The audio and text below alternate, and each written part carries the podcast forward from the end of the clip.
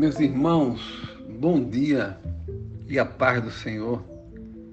Evangelho de João, capítulo 6, versículo 5 diz: Então, Jesus, erguendo os olhos e vendo que grande multidão vinha ter com ele, disse a Felipe: Onde compraremos pães para lhe dar a comer? Mas dizia isto para experimentar, porque ele bem sabia o que estava para fazer. Meus irmãos, bom dia. Que Deus esteja abençoando a tua vida, dirigindo os teus passos. Olha, como é bom depender de Deus, como é bom saber que Ele está no controle da situação, mesmo quando aparenta que não está. O texto diz que Jesus olhou a grande multidão, né, que o seguia já e viu que eles não tinham o que comer e nem sequer onde comprar comida e também recursos para isso. Mas mesmo assim, Jesus olhou para Felipe e disse: Onde compraremos pães para lhes dar a comer? Mesmo quando a gente pensa que que Deus não está no controle, ele sabe o que vai fazer. Ele tem um projeto que tem que ser cumprido. Tanto que o texto diz, no versículo 6, mas dizia isso para o experimentar, porque ele bem sabia o que estava para fazer. Deus, meus irmãos, ele é soberano. Deus, ele enxerga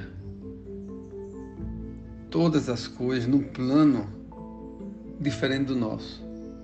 O nosso plano é limitado pelo, pelo tempo, pelo, pelaquela circunstância presente.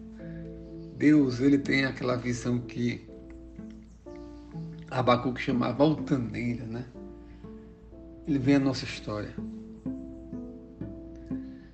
E muitas vezes ele nos faz uma pergunta, como fez a Felipe, para saber né? se a nossa confiança está depositada nele, se nós acreditamos que ele está no controle. Nessa manhã eu quero que você tenha plena convicção de que Deus está na direção da sua vida. Por mais que por sensações, por sentimentos, você possa entender que Deus não está no controle, que Deus não está cuidando. Olha, Esqueça isso, Deus está no controle. Deus está cuidando. Deus é responsável. E Ele não nos abandona. Tanto que Ele deu, fez a pergunta a Felipe e deu a solução. Ele multiplicou os pães. Que você pode estar até diante de, um, de, um, de uma circunstância muito difícil. Mas sabe de uma coisa? Deus pode fazer algo que você não imagina. Felipe jamais imaginaria que Jesus ia multiplicar pães e peixes. Nunca, nunca ia, imaginar isso. Logo, Jesus quis mostrar ali que as alternativas de Deus são muito maiores do que as nossas. Porque Ele é um Deus soberano, porque Ele é um Deus poderoso. Logo, descanse nele. E tenha um dia abençoado, sabendo que Ele cuida de você e que Ele está no controle. Nunca perdeu. Amém? Deus abençoe e tenha um bom dia.